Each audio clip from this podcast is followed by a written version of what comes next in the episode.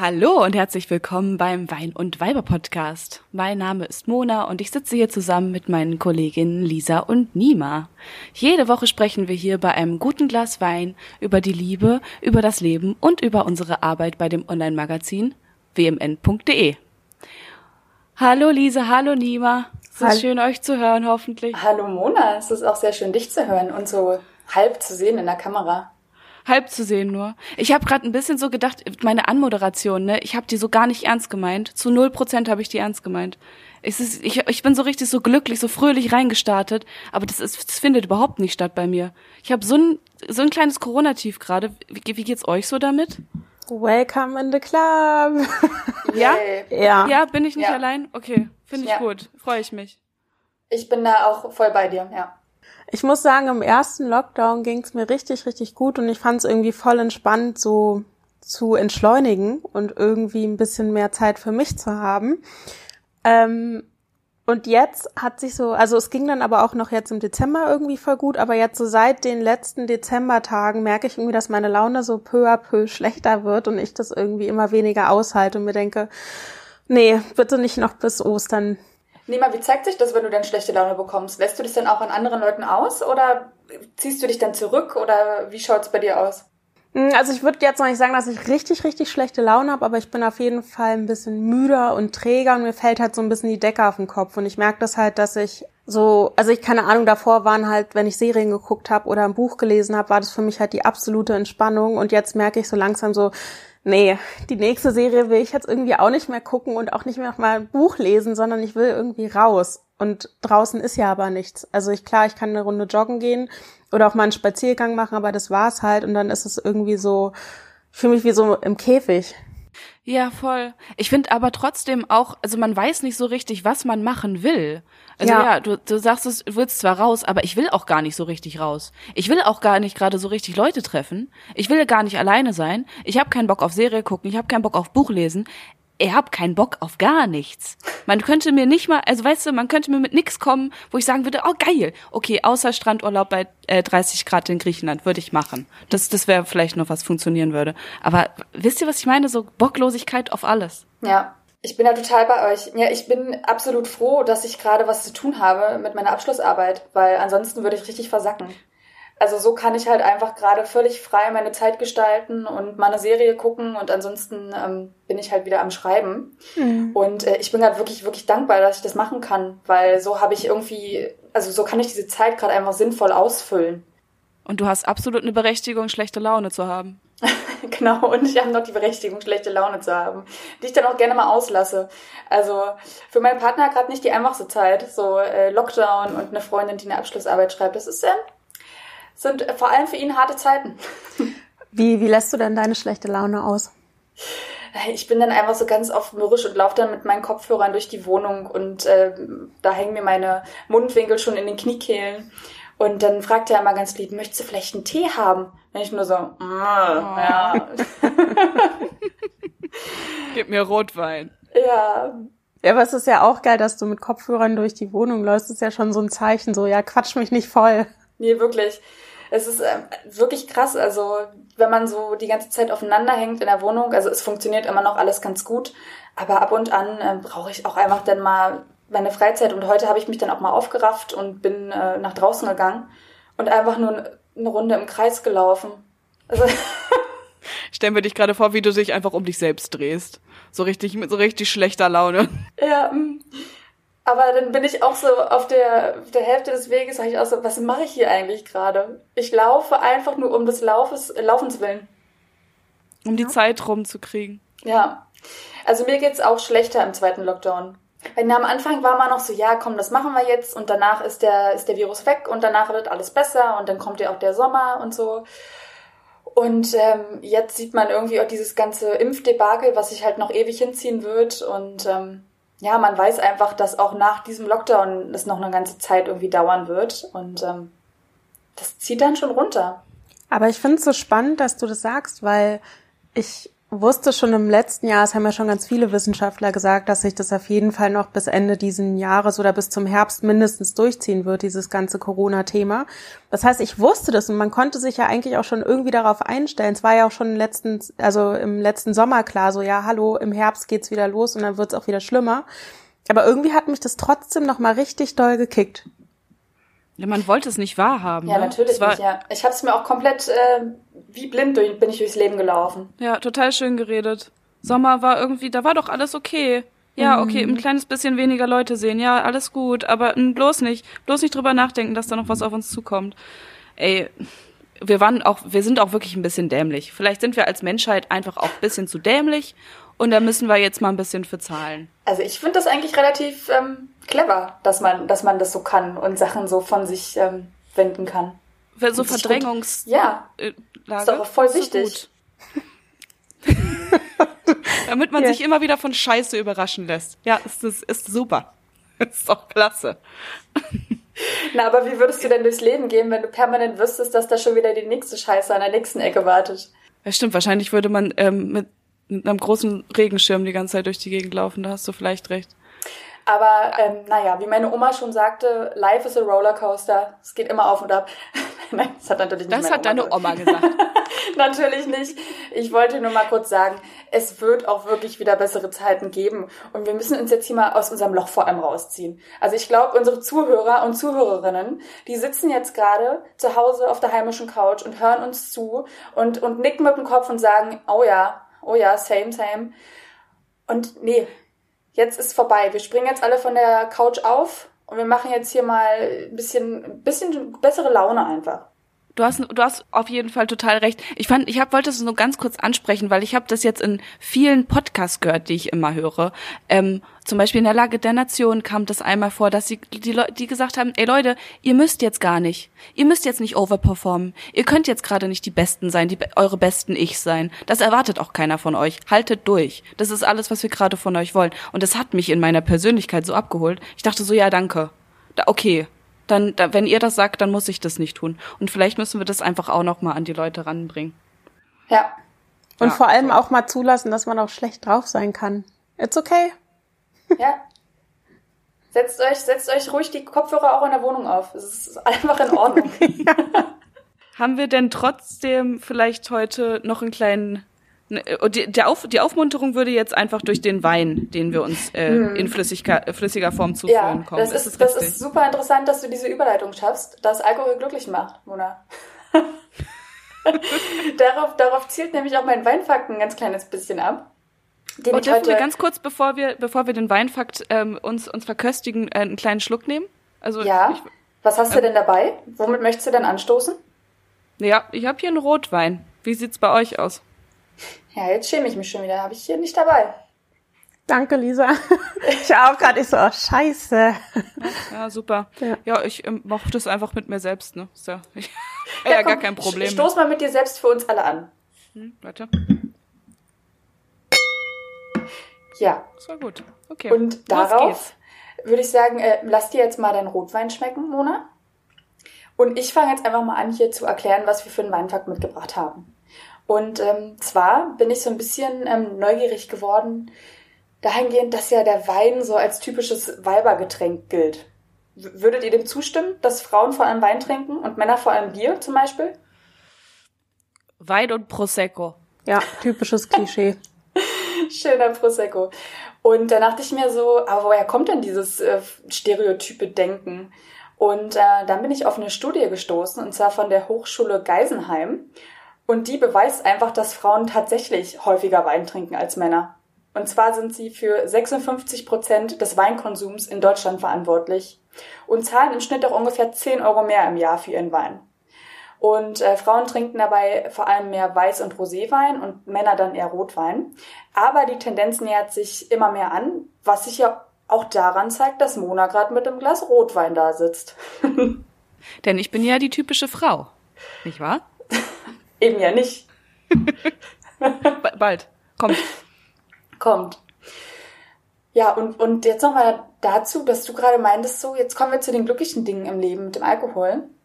ähm, es ist tatsächlich auch so, dass Frauen heutzutage wirklich viel, viel mehr trinken. Also früher war Trinken und Alkoholgenuss und Konsum einfach eher Männersache und vor allem auch Alkoholismus eher Männersache. Und heutzutage ähm, trinken Frauen einfach genauso viel. Und da habe ich ein sehr schönes Zitat gelesen. Naja, schön, sei mal dahingestellt. Und zwar in Süddeutsche Magazin.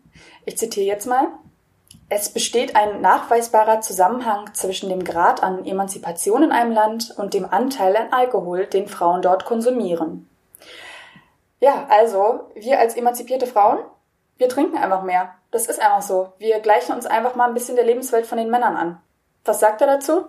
Ich finde, das ist eine steile These, weil, weil ich mich auch frage, machen das die Frauen in den emanzipierten Ländern vielleicht auch ein bisschen deswegen, weil es einfach mega Spaß macht, Alkohol zu trinken und die dann auch einfach dürfen?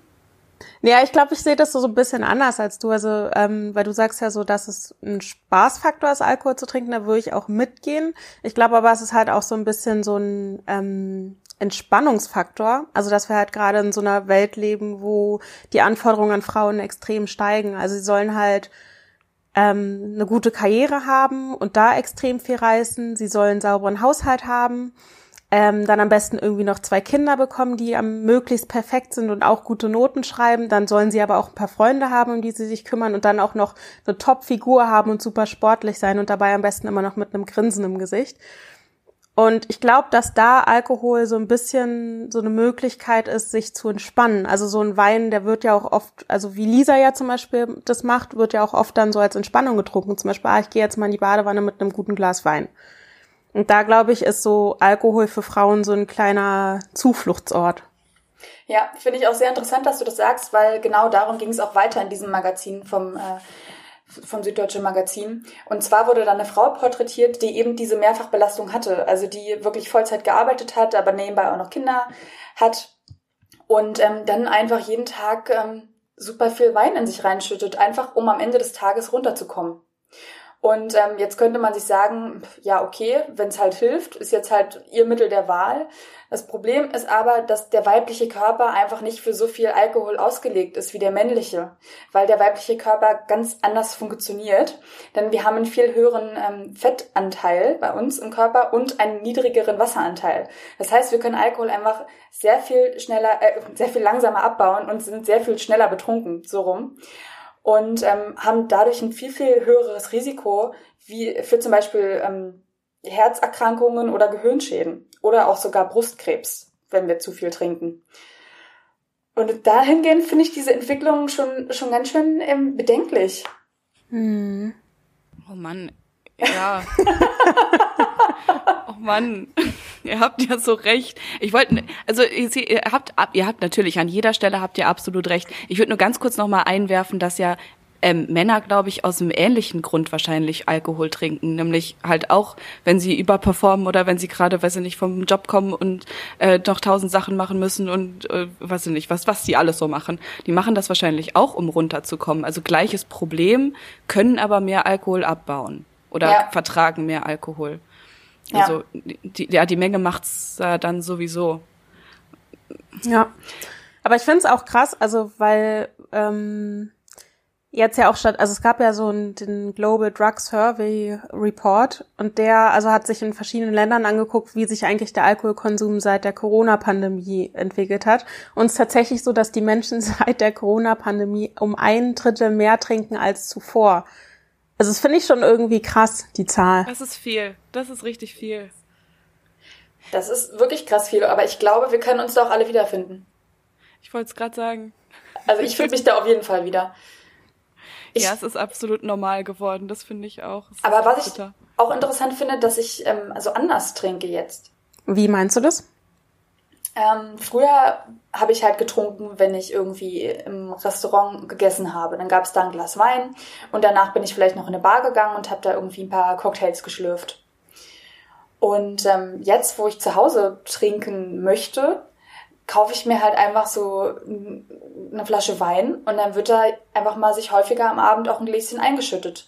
Also ich trinke wenn ich trinke, vielleicht weniger von der Menge, aber dafür häufiger unter der Woche verteilt. Und wieso? Die Frage kam gerade so richtig unerwartet. So, ja, und wieso? Lockdown, äh, weiß ich nicht. Ähm, ist, äh, ist einfach so. Ich, wie, wie soll ich das erklären? Nee, das ist einfach wirklich spannend. Also, weil es ist ja wirklich so ein Verhalten, was sich so krass einbürgert und voll schnell. Aber eigentlich ist ja die Frage, finde ich voll spannend, so, ja, aber warum eigentlich? Also, wenn wir ja davor davon geredet haben, ja, man trinkt vielleicht, weil man halt Spaß haben will. Ist jetzt vielleicht im Lockdown vielleicht nicht so das Hauptthema, dass man sich denkt, oh, cool, jetzt habe ich hier irgendwie einen geilen Abend die Sache ist halt die, wir entspannen ja gerade auch ziemlich viel. Kann aber natürlich sein, dass diese ganze Situation uns unterschwellig so ein bisschen anspannt und dass wir sagen, oh, jetzt brauche ich irgendwie häufiger eine Entspannung, deswegen ähm, greife ich auch häufiger zum Glas. Oder ist es irgendwie was anderes? Puh, also ich glaube, das ist echt eine gute Mischung aus allem, aus ähm, Überforderung mit der Situation, ähm, Langeweile, also, ich wollte es gerade sagen, Langeweile ist ein Faktor, oder? Auch viel lang. Man hat jetzt auch einfach die Zeit dafür, endlich mal ein gepflegtes Glas Wein zu trinken. endlich mal sich gepflegt gehen zu lassen. Ja, ja und äh, du hast so, du hast so recht, dass es einfach ein ganz anderes Trinken ist, weil, also ich finde, diese Druckbetankung findet einfach nicht mehr statt. Klar, wenn du irgendwie in einen Club gegangen bist und da dir richtig einen gezwitschert hast, dann kommst du nach Hause und dann ist aber auch Feierabend mit Trinken erstmal für eine Woche oder vielleicht sogar zwei, wenn du es richtig übertrieben hast. Und jetzt ist so, ja, okay, habe ich ein Glas Wein getrunken, trinke ich morgen halt auch ein Glas Wein. Ja, hat mir jetzt nicht so viel geschadet. Mhm. Nima hat ja auch mal einen Artikel geschrieben äh, auf bei uns bei wmn.de da ging es, glaube ich, um Alkoholverzicht und da habe ich noch leise im Gedächtnis, dass es auch schädlich ist, wenn man ähm, jeden Tag nur ein kleines bisschen Alkohol zu sich nimmt. Ist das, ist das richtig? Habe ich das noch irgendwie ordentlich in Erinnerung?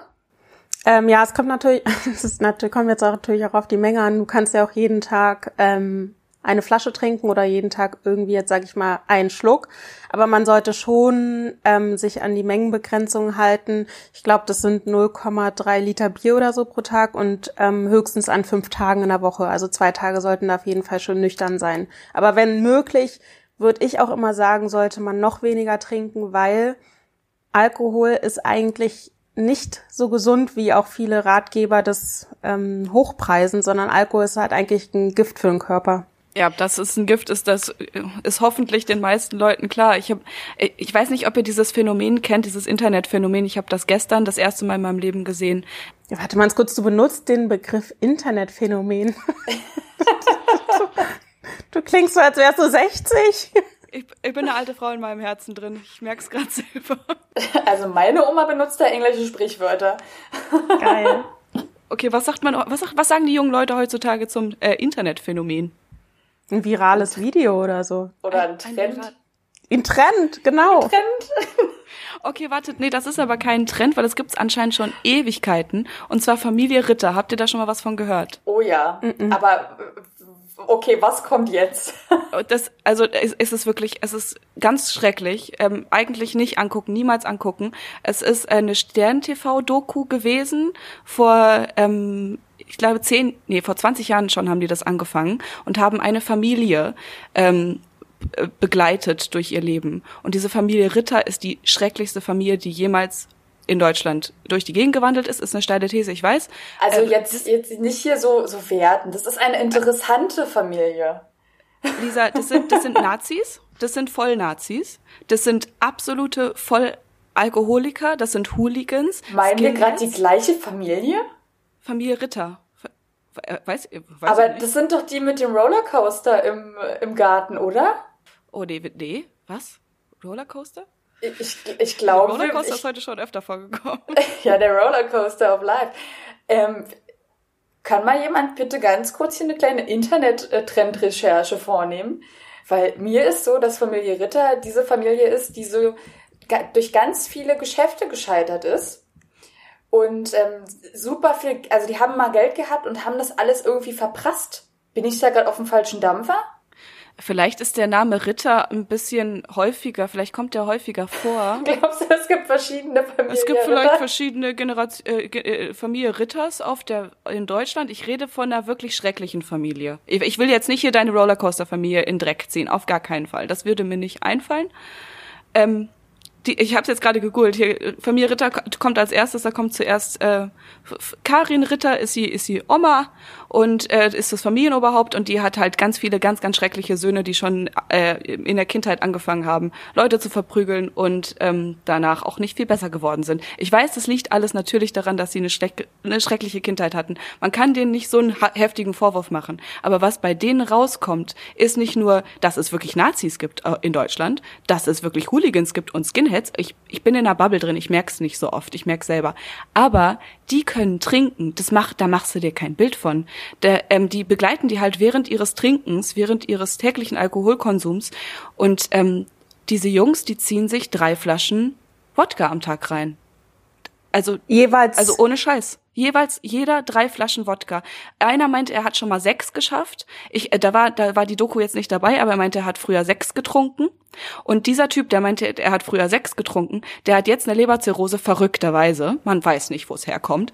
Ähm, und der meinte dann, hatte dann sein Bier in der Hand und wurde dazu interviewt. Und der meinte, so hat das Bier angesetzt, hat er so abgesetzt, meinte so, ja, ich muss echt äh, aufhören mit dem Trinken, so mega am Lallen. Ich muss echt aufhören mit dem Trinken, weil es drückt schon wieder in, in seiner Seite und hat sich so an die Seite gefasst. Und ich dachte so, wow.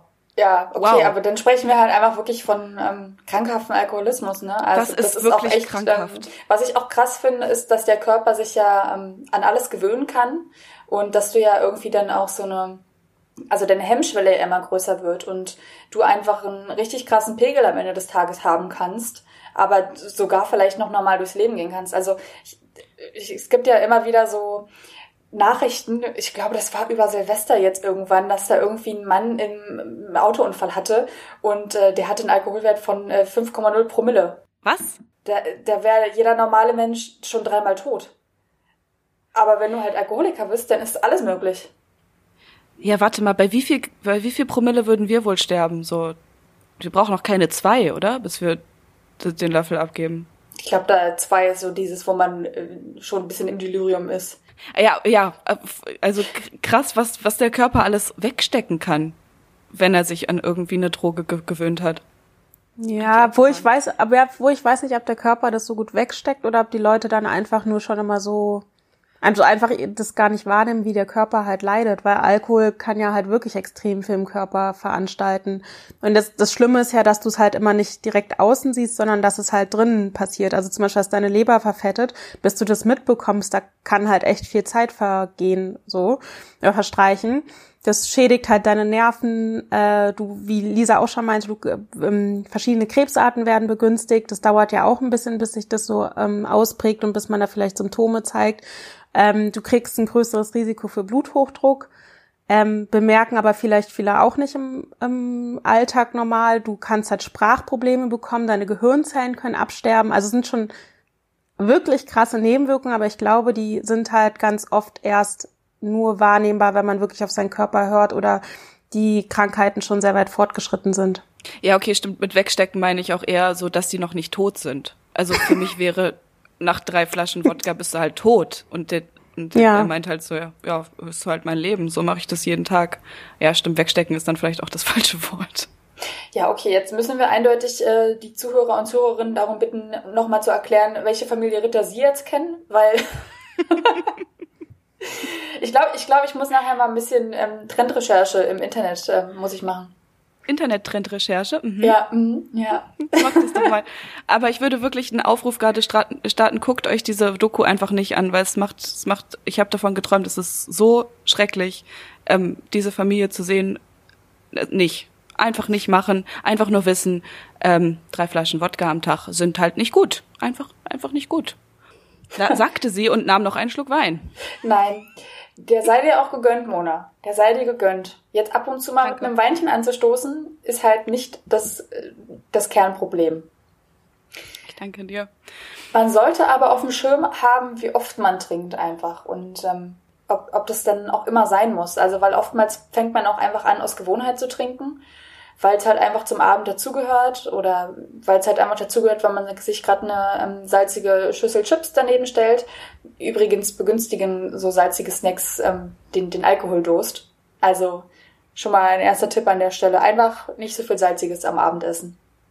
Okay, das wusste ich Wusstest auch du das nicht. noch nicht? ich wusste, also was mir meine Mutter mal erzählt hat, ähm, weil die hatte einen Alkoholiker in der Familie und dieser Alkoholiker war Lehrer. Und der ähm, ist halt, also Lehrer können ja irgendwie, das dauert ja, bis die gefeuert werden, ne? Äh, der war auf jeden Fall immer im, im vollen Kater in der Schule morgens. Und ähm, die Schüler, die wussten alle, dass er Alkoholiker ist. Nicht, weil er gesoffen hat in der Schule, sondern weil er sich immer zum Frühstück einen Schaschlik mitgebracht hat. Einen, ähm, also Schaschlik kennt ihr diese, dieses Fleischzeug mhm. so diesen Fleischspieß. Und halt, weil er halt morgens keinen Bock hatte auf ein Marmeladenbrot, sondern äh, war klar, da musste Fleisch und Salziges und richtig was in den Körper rein, ähm, war klar, der Typ ist Vollalkoholiker. Aber also ja, Salziges und, und Alkohol ist auf jeden Fall, ist, ist eine Verbindung da. Aber warum denn? Weißt du das? Ach so, na einfach, weil der, weil Salz dem Körper Wasser entzieht und du dadurch natürlich durstiger wirst. Und, und wenn so. du dann natürlich das Glas Wein vor dir stehen hast, dann trinkst du infolgedessen natürlich okay. auch mehr. Genau, also das hat jetzt nichts damit zu tun, dass du jetzt äh, eine Salzstange isst und dann so, oh, jetzt ist aber hier Zeit für ein Negroni. Nee, nee, nee, sondern du hast einfach allgemein mehr Durst. Klingt aber trotzdem irgendwie ganz geil. Kann man nix sagen. Wie kommen wir jetzt wieder weg von diesem äh, doch recht ernsthaften Thema? Ich wollte noch ein zweites, ganz äh, relativ ernsthaftes Thema äh, mit euch ansprechen. Weil wir haben ja in der letzten Folge, einen kleinen Callback zur letzten Folge müssen wir einfach ganz kurz machen. Wir haben ja in der letzten Folge ein bisschen auf die Finger ge geklopft bekommen, Nima und ich, von dir, Lisa. Für unsere Ausdrücke, die wir genutzt haben. Ausdrücke. Ja, weiß, weiß ich nicht, wie man das nennt. Also äh, Nima hat äh, zu ihrer Vagina da unten gesagt. Ich habe zu meiner Vagina oder zu generell Vaginas Mumus äh, gesagt. Und Lisa hat uns dann korrigiert und hat gesagt, ey Leute, kann doch nicht wahr sein. Wir sind hier äh, eine emanzipierte Frauensituation. Und da kann es nicht wahr sein, dass wir das Wort nicht aussprechen können. Musste aber dazu sagen, äh, als ich das nochmal nachgehört habe, dass du auch, als du das äh, Wort Vagina ausgesprochen hast, danach sehr lachen musstest. Muss ich noch mal dazu sagen. Also anscheinend haben wir alle ein kleines Problem damit, das, das Wort auszusprechen, obwohl wir so eine emanzipierte Frauensituation sind. Ja, das ist mega krass. Also dieses Wort oder diese Wörter sind einfach so heftig mit, mit Scham besetzt. Was halt einfach bei, bei dem Thema Penis und Schwanz halt überhaupt nicht das Problem ist. Man kann ja auch einfach super easy mal eben so eine kleine Penisskizze anfertigen. Macht man halt einfach. So, es ist halt einfach gang und gäbe. Aber so, aber sobald es ums weibliche Geschlecht geht, ums weibliche Geschlechtsteil, um genau zu sein, wird man halt so schnell so unsicher, vor allem als Frau, habe ich so das Gefühl. Und, Ab ähm, und ja, Lima? Ja, aber ich finde, es gibt ja auch irgendwie keinen perfekten Namen dafür. Also ich finde halt, okay, Vagina kann man natürlich sagen, es klingt aber irgendwie, finde ich, sehr medizinisch. Dann gibt's halt Mumu, wie äh, Mona gesagt hat, das klingt irgendwie so, als würdest du mit einem Kind reden, so ne, ja. ne, deine Mumu. Dann gibt's Fotze, was ich irgendwie voll krass beleidigend finde. Ähm, was gibt's denn noch? Muschi klingt irgendwie, finde ich, ein bisschen sexistisch auf eine Art. Ich bin hier auf der Seite der Konkurrenz unterwegs und habe mal geguckt, äh, was die hier so vorschlagen. Und äh, die Lieblingswörter wären wohl entweder Vagina, was ja den inneren Teil des weiblichen Geschlechtsteils beschreibt, also den, den Tunnel bis zur Gebärmutter, sage ich mal. Und dann gibt's ja noch die Vulva, auch das ist ein sehr beliebter Begriff für den, für den äußeren Teil, also für die, für die Schamlippen, für den Kitzler. Und äh, dann sagen sie auch noch, dass es wohl ganz beliebt wäre, Pussy zu sagen. Was ich aber auch schon wieder so verniedlichend finde, weil Pussy ja wie so, eine, wie so ein niedliches Kätzchen irgendwie klingt. Pussy sage ich nie. Sagt ihr Pussy? Nee. Nicht es ist, nee. ja auch, ist auch eine Beleidigung. Man sagt doch so, also es gibt ja diese Beleidigung, für, wenn man sagt, du bist ja voll die Pussy. Also du bist schwach. Stimmt. Und warum sollte man auch gerade jetzt wieder so ein Wort, was eine schwache Konnotation hat, warum sollte man das benutzen, um wieder mal das weibliche Geschlecht äh, zu bezeichnen? Weil wir sind ja nicht schwach. Wir sind super stark. Und gerade deswegen sollten wir auch einfach ähm, den Mut haben, und da fasse ich mir auch an die eigene Nase, dass ich dann vielleicht nicht lachen sollte beim nächsten Mal, wenn ich Vagina sage, dass wir die Dinge einfach beim Namen nennen. Ich finde im Übrigen gar nicht, dass das medizinisch klingt. Ich finde es einfach der richtige, es ist einfach der richtige Begriff dafür, Vagina zu sagen. Ja, man sollte vielleicht, also es ist ja vollkommen okay, wenn äh, niemand das zu medizinisch findet und du das aber total äh, gut findest, das Wort. Ähm, ich habe mir jetzt vor, äh, jetzt vor kurzem so einen Podcast äh, mit dieser Sexologin Jana Welch angehört. Die ist eine, ähm, das ist eine Frau, die sich auskennt mit, auf dem Gebiet und äh, sie hat erklärt, wie man denn ein, eigentlich die Vagina bezeichnen sollte, beziehungsweise eben nicht bezeichnen sollte, weil ein sollte sollte es darin eigentlich gar nicht geben, sondern sie meint einfach, so finde den Namen, den du am schönsten findest. Such dir halt irgendwie das aus, was deine Vagina widerspiegelt und dann ist es halt auch viel einfacher, sie lieben zu lernen, weil sie meint so, das Einzige, was halt stattfinden muss, ist, dass wir unsere Vagina lieben. So, wir müssen das äh, voneinander bekommen, dass das ein geiles Teil ist, was wir da unten haben, ist super. Ähm, und wir haben halt trotzdem, also ich glaube, Lisa, dass du ja auch sehr bekritelst, ist so das Ding, dass die Vagina so wenig stattfindet in unserem täglichen Leben irgendwie. Die ist innen, die sieht man nicht, die ist irgendwie da dunkel und Loch und keiner weiß, wie die aussieht und äh, mhm. riecht nach Fisch, keine Ahnung. Ähm, also ja, vielleicht findet das besser statt mit einem Wort, mit dem man sich einfach super wohlfühlt selber. Mhm, ich verstehe, was du meinst und ich finde den Tipp auch wirklich sehr, sehr hilfreich, dass man das vor allem im privaten Raum natürlich den Namen für sich findet, äh, wie man möchte. Die kann man meinetwegen auch Betty nennen, wenn man, wenn man sich damit wohlfühlt und wenn man da zum Beispiel mit seinem Partner jetzt in einer heterosexuellen Beziehung irgendwie dann den besten Clou für sich findet, dass man so auch äh, beim Sex miteinander sprechen kann. Ja, mein Gott, es geht mir aber mhm. darum, dass wenn man im öffentlichen Diskurs über diese Dinge spricht, dann müssen mhm. die Dinge einfach richtig benannt werden. Und dann ist Mumu und da unten halt einfach nicht die richtige Bezeichnung für das, was ja, gemeint okay. ist. Und da müssen wir lernen, einfach nicht zusammenzuzucken, weil warum auch?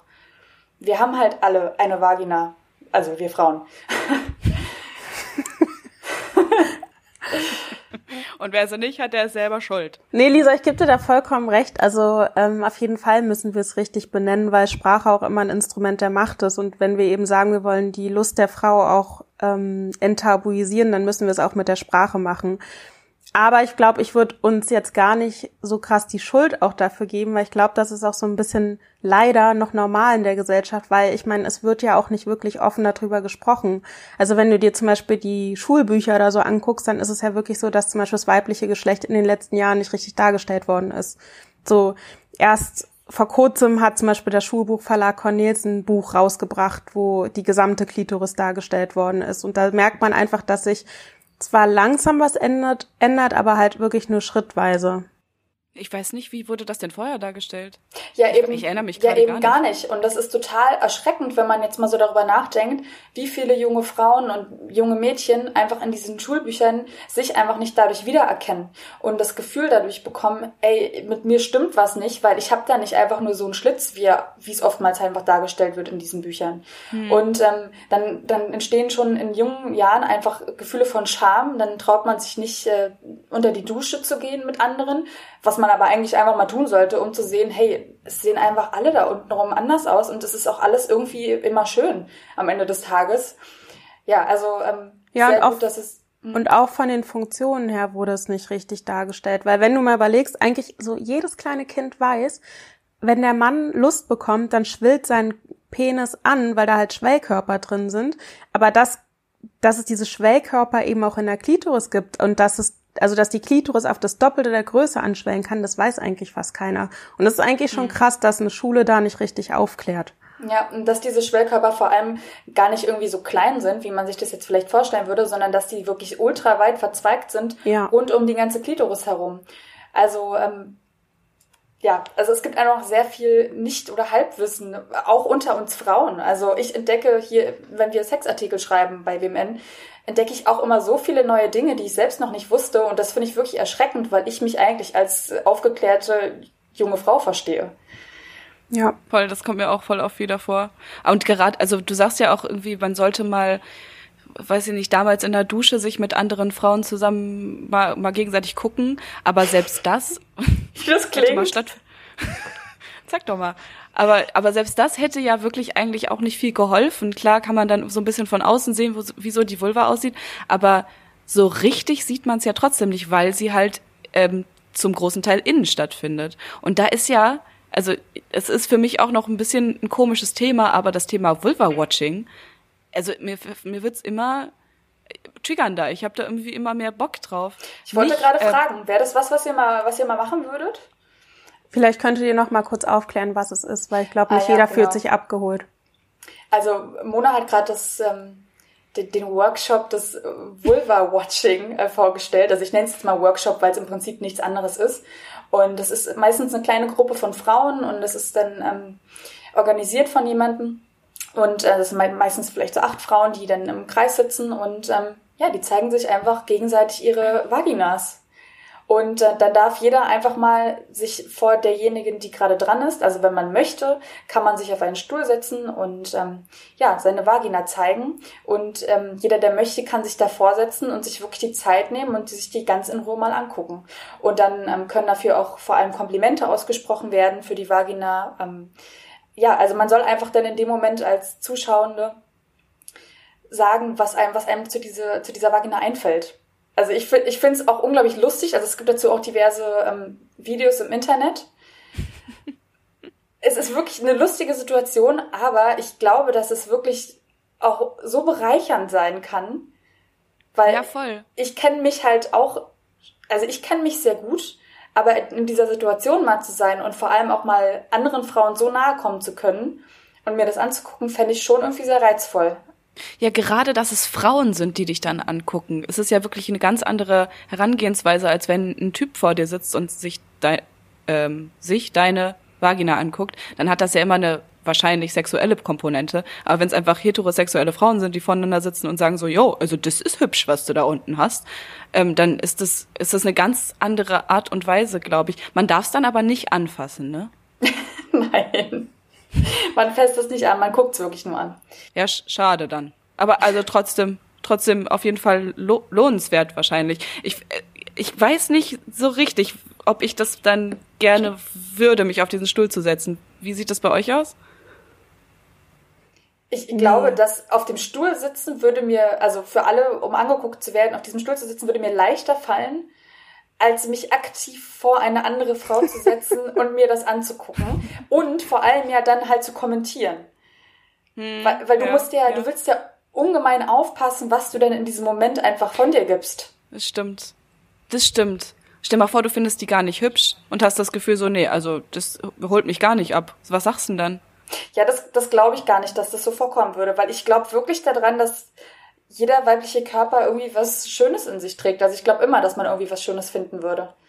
Ja, das glaube ich auch. Ich glaube, dass die Worte gar nicht so das Problem wären, aber ich glaube halt dieses ähm, jemand anderen so anstarren, das ist ja in unserer Gesellschaft einfach nicht üblich. Und wenn, dann ist es halt oft irgendwie auch mal was Aggressives oder halt was extrem Intimes und das mit jemand Fremden so zu teilen, das da, da müsste ich schon einige Hürden einreißen so jemand anderen einfach so offen anzustarren.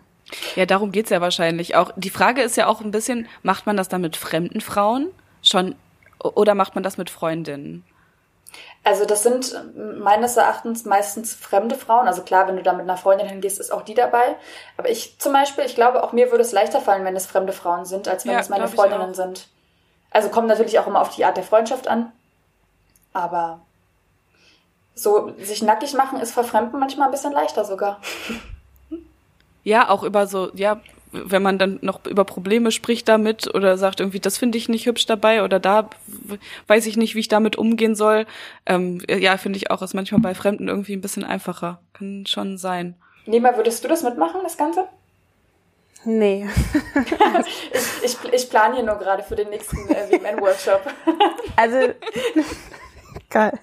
Team-Event. ähm, also ich, wenn jetzt wirklich so alle sagen würden, so sie gehen dahin, dann würde ich mich dem eventuell anschließen, aber ich glaube, es wäre jetzt auf jeden Fall nicht meine eigene Intention, dahin zu gehen, weil ich ähm, schon finde, dass sich so das Körpergefühl mit dem Alter einfach verändert und auch verbessert. So, also man, also ich habe das Gefühl, dass ich je älter ich werde, desto mehr Frieden schließe ich auch mit meinem Körper und bin nicht mehr so verunsichert, was einige Themen angeht. Mm, und das zweite Ding wäre, dass ich glaube, dass man sich da auch digital ganz gut weiterbilden kann.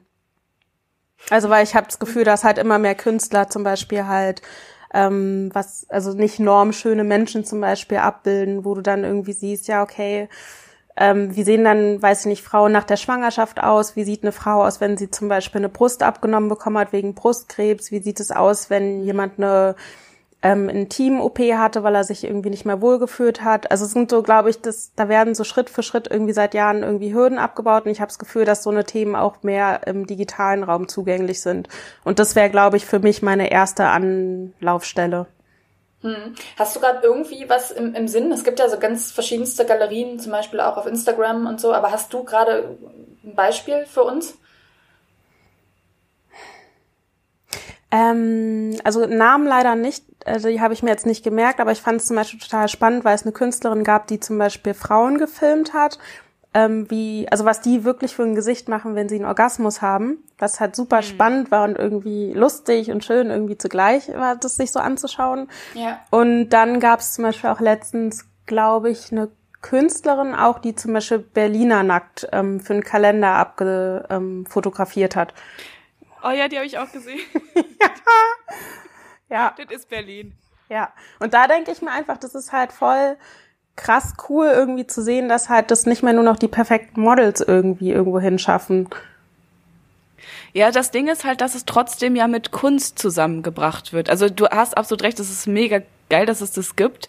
Aber trotzdem, also wenn du ein Porno dir anschaust, dann siehst du ja nicht unbedingt ähm, die wahren Vaginas. So ähm, alles schlabbert ein kleines bisschen und da ist was zu lang und da ist irgendwie was zu dick. Ähm, sondern da wird ja trotzdem noch danach ausgesiebt, äh, dass es da einen Schlitz gibt und der ist wunderhübsch. Also ich weiß nicht, in den Pornos auf jeden Fall, die ich mir angucke. Ich weiß nicht, vielleicht seht ihr da andere. Ja, also ich meine, eine Kollegin von uns, diesen Artikel sollten wir vielleicht auch mal verlinken, die hat ja zum Beispiel gesagt, dass sie mit Hilfe von Pornos Selbstliebe gelernt hat. Und da würde ich zum Beispiel auch sagen, so ja, natürlich gibt es halt diese typischen Klischeebilder, die da erfüllt werden, also mit operierten Frauen und ähm, die wirklich perfekt aussehen. Anders kann man es ja gar nicht bezeichnen. Aber es gibt halt, glaube ich, auch viele Filme, wo wirklich halt normale Frauen und auch Männer gezeigt mhm. werden. Wo ich halt sagen würde, ich glaube, wenn man halt wirklich danach sucht, dann findet man es auch. Ich verstehe aber, wenn man jetzt sagt, ey, das gibt mir nicht genug und eigentlich würde ich das halt mal gerne vor Ort sehen. Aber da sage ich dann für mich persönlich, da ist für mich halt schon eine große Hürde zu sagen, ich setze mich jetzt vor einen anderen nackten Menschen, den ich nicht kenne und starre den halt die ganze Zeit an und kommentiere den dann. Nennt sich, nennt sich übrigens Amateurpornos. ja. Nur, nur weil es nochmal ähm, für den Fachbegriff hier. Für, für den Fachbegriff. Nein, Quatsch. Ähm, ja, du, du hast völlig recht. Das ist, also sich zu Hause so ein Porno anzugucken, ist vielleicht auch immer erstmal eine gute Anlaufstelle, wenn es dann auch gute Pornos sind, weil da gibt es natürlich auch Unterschiede. Also nicht immer sind die ersten Anlaufstellen von den Pornoseiten die besten. Es gibt nämlich auch einfach ähm, feministische Pornoseiten, die wirklich darauf achten, dass da ähm, ethische Arbeitsbedingungen vorherrschen und die Frauen das wirklich gerne machen, was sie da tun und ähm, wo auch am Set Acht gegeben wird, äh, ja, auf, auf, ihre, auf ihre Rechte in dem Moment auch.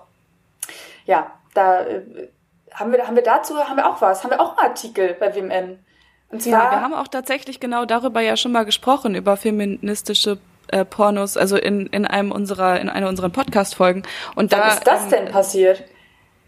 Äh, in äh, der Podcast-Folge Sex Talk. Ich, ich, ich würde es einfach äh, nochmal darauf verweisen, dass wir da auf jeden Fall schon mal drüber gesprochen haben. Und auch selbst da hatte ich schon das Problem, dass ich ein sehr schlechter, po ähm, ein sehr schlechter Pornokonsument bin. Eine sehr schlechte Pornokonsumentin bin, Mann.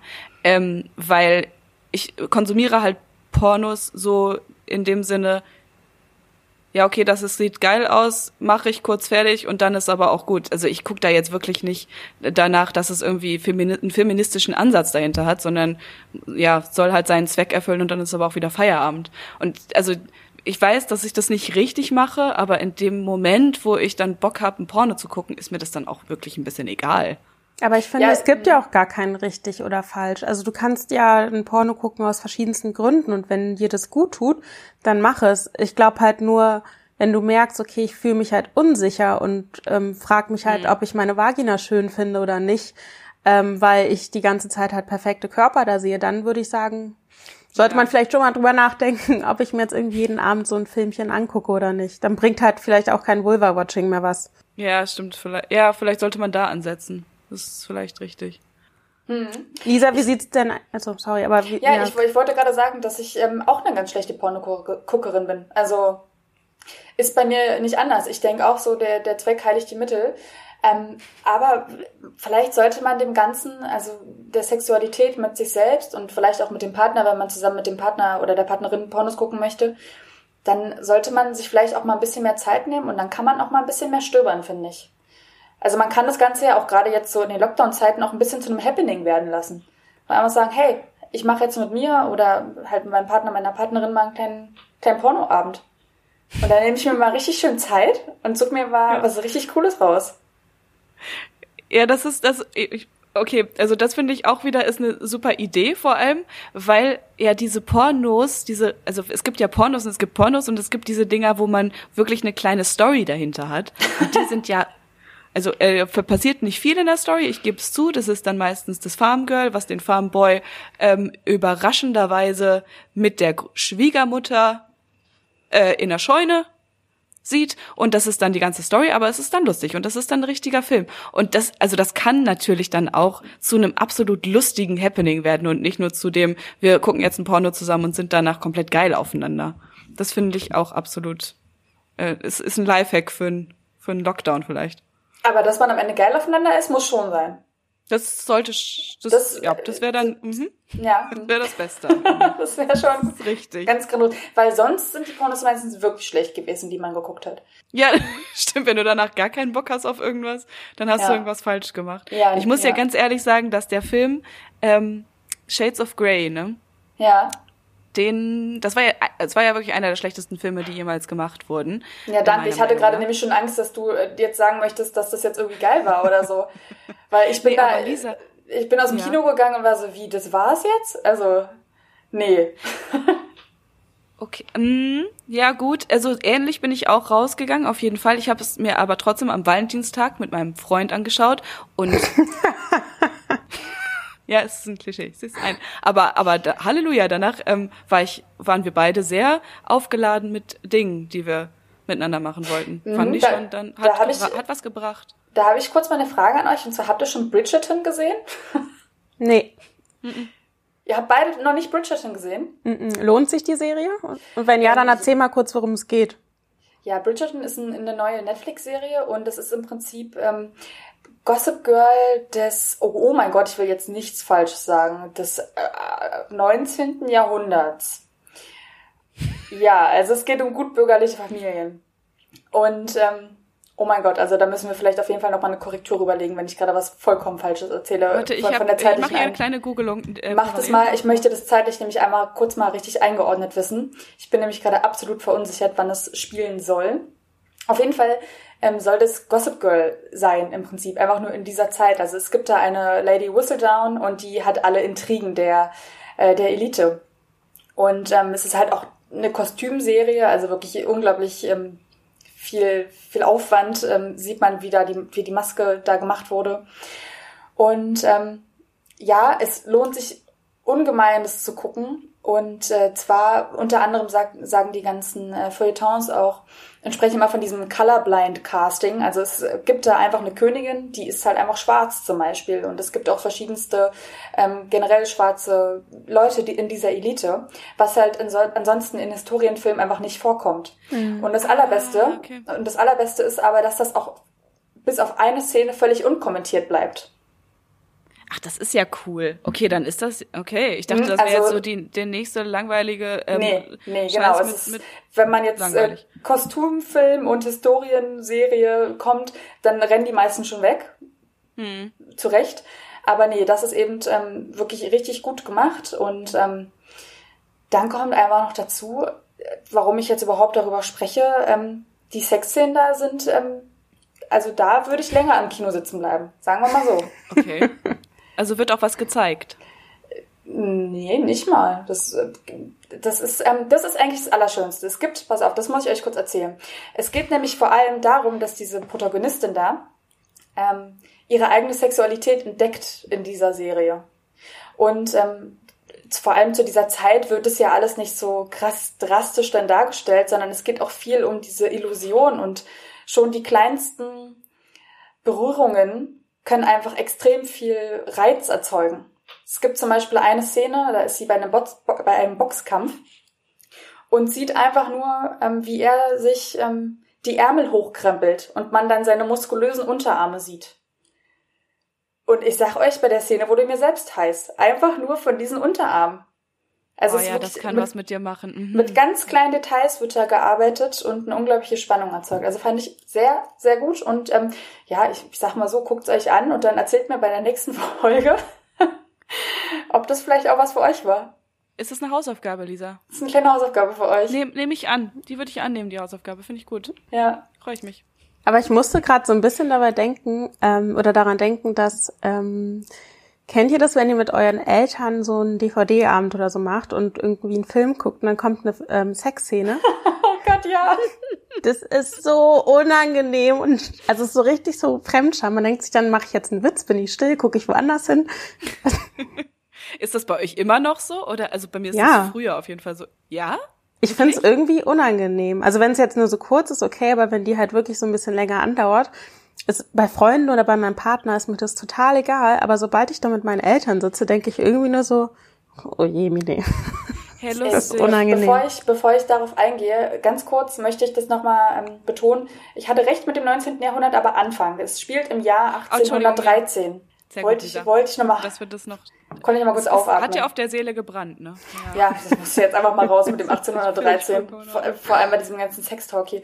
Ja, also bei mir äh, versinkt da auch ähm, der Kopf jedes Mal im, im Pulli. Also früher. Jetzt gucke ich keine Filme mehr so mit meinen Eltern. Das kommt nicht mehr so oft vor. Nur noch an Weihnachten die jugendfreundlichen Kevin allein zu Hause Filme. Ja, da muss man sich für ganz andere Sachen schämen. Das ist absolut richtig. ich, ich, ich finde die schlimmste, eine der schönsten Sexszenen, die jemals gedreht wurden in einem Film. Okay, das würde ich euch gleich auch ganz gerne fragen, welche für euch die schönste Sexszene ist in einem Film. Also denkt schon mal drüber nach. Ähm, die schönste Sexszene für mich auf jeden Fall ist bei Matrix 2, wenn. Sorry. ja. Äh, was denn? Wenn Neo und Trinity ähm, in dieser Höhle miteinander kopulieren auf diese unfassbar erotische Art und Weise. Und gleichzeitig ist diese wahnsinnig riesengroße Party ähm, da da in dieser äh, riesengroßen Höhle und alle sind da bei der Party sind alle am schwitzen und alle sind am trampeln und oh, und alle geilen sich irgendwie aneinander auf und gleichzeitig ist immer diese ähm, Zurückszene zu Neo und Trinity, wie sie gerade vögeln und Alter, diese Szene, die macht mir, die macht mir Wallungen, wenn ich nur drüber spreche. Und ich habe die das erste Mal mit meinem Papa geguckt. Da war ich acht. Und es war scheiße. ich weiß, dass wir wahrscheinlich beide aufgegeilt waren und das war nicht die richtige Situation dafür. Das ist wirklich verdammt unangenehm. Du hast, ja. du hast vollkommen recht. so, und jetzt eure. Nima, ist dir auf Anhieb eine eingefallen? Nein, überhaupt nicht. Also ich bin auch gerade voll am überlegen, Sexszenen in Filmen. Und die einzige, die mir eingefallen ist, die, die ich sehr schön umgesetzt finde, wenn auch oft verarscht, ist die aus Titanic. Ist jetzt aber keine, die mich aufgeilt. Wo sie mit der Hand ja, äh, an der Kutsche entlang ja. streicht. Hm, ja, finde ich oh, richtig. Oh, du bist äh, eine kleine Romantikfrau. Hm. Ja, ist das möglich? Aber mir fällt das gerade überhaupt nicht ein. Da stehe ich richtig auf dem Schlauch. Ich muss halt sagen, ich gucke gerade eine Serie, ähm, Power heißt die. Und da ist wirklich in jeder Folge gibt's keine Ahnung vier, fünf Sex äh, Sexszenen. Ähm, und da muss ich echt sagen, also da die Serie ist verdammt gut gemacht, also gerade die ersten Staffeln, aber da fragt man sich dann irgendwann schon so, okay, haben die irgendwie nicht mehr auf dem Kasten, als jetzt irgendwie ständig irgendwie Sexszenen einzubinden, weil das ist, also so penetrant kenne ich das eigentlich von keiner anderen Serie. Bei Game of Thrones war es ja noch so ein bisschen so, dass da relativ viel Sex gezeigt worden ist. Ja, und wie hm. doller haben wir uns aufgeregt, als es dann irgendwann nicht mehr so war und einfach nur noch die Leute alle geköpft wurden? Oh, nur Scheiße. Genau wegen sowas gibt's die. wegen Leute, ja, wegen solche Leute. Ja. Aber du würdest jetzt nicht sagen, dass diese Sexszenen dich unfassbar erotisieren in dieser Power-Serie. Nee. Also sie sind auf jeden Fall interessant anzusehen, so das schon, aber jetzt, nee. Aber mir, ich muss auch sagen, mir fällt auch keine Szene ein, wo ich sage, boah, die ist mir seit Jahren irgendwie ins Gehirn gebrannt. Ähm, kennt ihr die, die Sexszene bei Matrix. Ich würde es euch einfach ans Herz ranlegen, weil also danach könnt ihr auf jeden Fall einen schönen Abend haben mit eurem Partner. Mir hat Couch. mal jemand gesagt, dass Matrix 2 ganz schön scheiße sein soll und deswegen habe ich den Film nie geguckt. Wow. Ich habe den auch nicht geguckt. Also, ja. aber auch Matrix 1 nicht. Das ist, oh nee. Jetzt kriegen wir bestimmt Lesernachrichten. Oh ja, ey. Ja, aber zu Recht. Weißt du? Es ist ja, das ist ja eine Bildungslücke. Na gut. Bildungslücke. Auf jeden Fall. Herr Matrix wird doch sogar jetzt demnächst nochmal neu aufgelegt. Ähm, Matrix 4 wird's dann geben. Ähm, und tatsächlich, also das ist jetzt ein, ich, ich weiß nicht, ob es wahr ist oder nicht, aber diese Produzentin von, von Matrix ähm, hat irgendwann gedroppt vor ein paar Monaten, dass die ganze ähm, Besetzung eigentlich viel diverser gedacht war, als sie danach von der Gesellschaft ähm, aufgenommen wurde. Also diese ganzen heterosexuellen Beziehungen, die da theoretisch mitschwingen, sind eigentlich absolut diverse Beziehungen, weil das ja, also das ist ja so eine komische Welt, irgendwie mit allem, was nicht ganz zueinander passt. Und sie hat eigentlich gesagt, dass da sehr viel Diversität mehr drinnen mitspielt, äh, mitspielen sollte, als es am Ende aufgefasst wurde. Und wir werden mal sehen, ob das dann in dem nächsten Teil auch tatsächlich der Fall sein wird. Da bin ich sehr gespannt. Aber das ist krass, dass du es ansprichst, weil während du das gesagt hast, habe ich so im Kopf überlegt, mir fällt irgendwie gerade gar kein Film ein, wo es irgendwie mal so diverser zugeht im Bereich Sexualität. Du, mm, also, also weißt du, es sind also eigentlich immer Heteropärchen. Ja, voll. Also es gibt ja in den meisten neuen Serien gibt's auf jeden Fall so, ich weiß, dass man, ja, also den Quotenschwulen gibt's irgendwie. Genau, immer. ja. Das findet statt und oft dann auch manchmal eine Quotenlesbe. Mhm. Obwohl, nein, eigentlich gibt's keine Quotenlesbe, sondern die Frau, äh, äh eine der Protagonistinnen denkt sich dann, ah, ich mache jetzt mal ein bisschen was jetzt auch mit einer Frau. Weil das finde ich auch dann sexy. Das passiert vielleicht manchmal. Aber das stimmt, so eine richtige äh, LGBTQ-Serie ist nur Pose. Ähm, diese Serie über Voging in New York in den 80er Jahren da ist wirklich sehr viel Diversität drin, weil das sind auch alles Schauspielerinnen, die eigentlich, nee, die als Mann geboren wurden, aber ähm, als wahres Geschlecht eine Frau sind. Und die, ja, also in der Serie sind auf jeden Fall sehr, sehr viele diverse unterwegs. Aber dann wird's ja auch schon wieder so special mit dem Thema. Also man kann auf jeden Fall auch noch Sex Education anbringen. Also die geben sich ja sehr, sehr viel Mühe, wirklich alles Mögliche zu beleuchten. Ist natürlich auch wieder eine klassische Coming-of-Age-Serie und sehr modern. Stimmt, stimmt, aber stimmt, stimmt. Hm.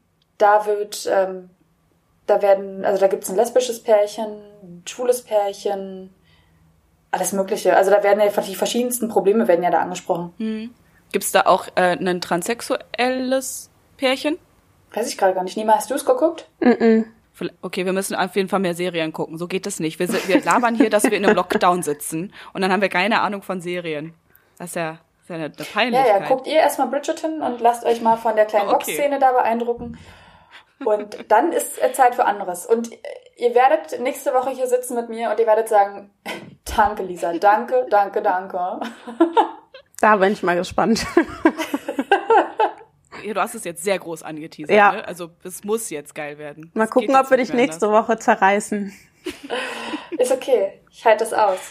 Okay. Oh man, eigentlich wollte ich mit euch noch unbedingt einen anderen Film besprechen und euch dazu eine sehr, mir sehr am Herzen liegende Frage stellen. Aber wir haben jetzt hier eine Sache auf der Uhr, die nicht mehr das, das kann. Ähm, dann machen wir das nächste Woche. Nein. Ja, sag doch mal erstmal, um welchen Film es sich handelt, weil es, wenn wir den beide kennen, können wir gerne darüber sprechen. Stimmt. Ähm, okay, wir machen das so. Guckt euch bis zur nächsten Folge, falls ihr es nicht kennt, den Film Lambok an. Ja, kenne ich nicht. Geil. Super. Perfekt. Nima, kennst du den? Nee. Wir haben wirklich komplett andere Filme. Ja, weil ich gucke echt wirklich, wirklich viele Filme und ich kenne ich kenn mich gut aus, ne?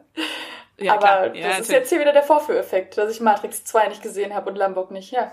Aber dafür, aber dafür einfach mal äh, Titanic zitiert. Na klar. Na klar, Lisa, nat natürlich, ist ist okay. Ähm, aber Lamborg ist auch, es ist wirklich eine der Koryphäen auf dem deutschen Filmmarkt. Und äh, Moritz Bleibtreu hat da seine, ich glaube, Paraderolle damals gespielt im Jahr 2002. Und es ist ein grandioser Film, wirklich grandios. Aber ihr werdet merken bei dem Film, was ich wahrscheinlich für ein Problem damit habe. Und ich, ich bin mal gespannt, ob ihr es rausbekommt, falls ihr euch den Film bis zum nächsten Mal anguckt. Okay, mache ich auf jeden Fall. Geil. Ich freue mich. Du hast es aber auch so spannend gemacht. So, es, Ja, ich habe ein Problem. Mal gucken, ob ihr herausfindet, welches es ist. Denkt man sich nur, ja, na klar, ich werde es auch rausfinden. Ja, ich bin sehr gespannt. Ja, ge- geil. Haben wir viele Hausaufgaben bis zum nächsten Mal. Yes. Und unsere Zuhörer und Zuhörerinnen haben auch ein paar Hausaufgaben. Mhm. Und zwar, uns einfach mal ein bisschen zu folgen. Und zwar auf Spotify, auf Deezer, bei Apple Podcasts, bei Podimo. Bei Apple Podcasts übrigens auch ganz gerne einfach mal einen Kommentar da lassen und uns bewerten. Und ähm, ja, wir haben ganz viele Artikel erwähnt von wmn.de. Schaut einfach mal vorbei, nutzt unsere Suchfunktion und äh, guckt auch mal bei Instagram bei uns vorbei. Oder schreibt uns gerne eine Mail an wmn.funkedigital.de und lasst uns ähm, ja eure Meinung da zu unserer Folge, zu unserem Podcast.